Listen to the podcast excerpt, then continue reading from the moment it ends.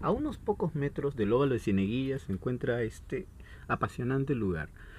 Bueno, lo primero que hacemos es atravesar una zona eh, poco, poco accesible y vamos a llegar a esta zona arqueológica que se llama Tijerales. en realidad son dos zonas arqueológicas conectadas entre sí, que probablemente hayan sido en alguna época una sola. Eh, las conocemos como Tijerales 1 y Tijerales 2, corresponde a la cultura Ichma. En esta zona frecuentemente hay huaqueos, aunque está mucho mejor conservada que otras zonas arqueológicas del valle, por la misma forma en que es difícil llegar a esto.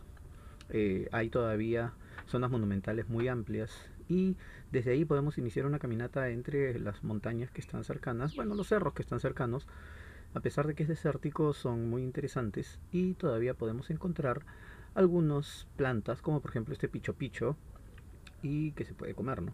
Eh, llegamos hasta esta antena y desde aquí se puede dominar todo el valle. Luego podemos bajar y llegar hasta el río, donde finalmente podemos darnos un chapuzón. Es una caminata que en realidad es corta en tiempo, pero por el esfuerzo y por las dificultades se presta para tomarse incluso el día completo. Eh, en el este lado del río puede tener alguna profundidad, entonces se puede dar unos, unos baños bien simpáticos. Bien, los invitamos a acompañarnos y para la próxima esperamos contar con ustedes. Soy Daniel López, presidente del Club Exploradores, el Búho Mayor, y me despido diciendo como siempre, bien preparado.